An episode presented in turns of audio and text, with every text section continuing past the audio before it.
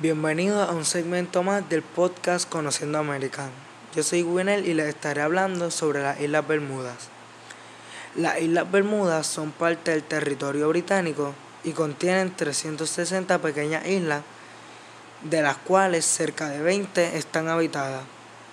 Las islas fueron descubiertas en 1505 y reclamadas como parte del Imperio Español por el navegante onubense Juan Bermúdez, de quien recibieron su nombre.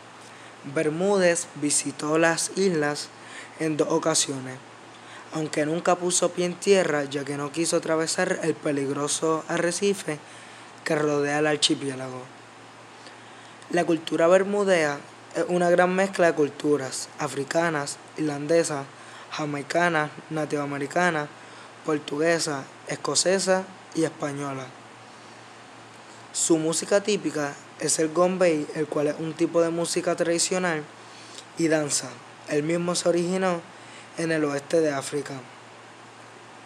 El deporte nacional de las Islas Bermudas es el cricket, aunque también tiene otros deportes muy populares como lo son el golf, el tenis, balompié, boxeo y entre otros.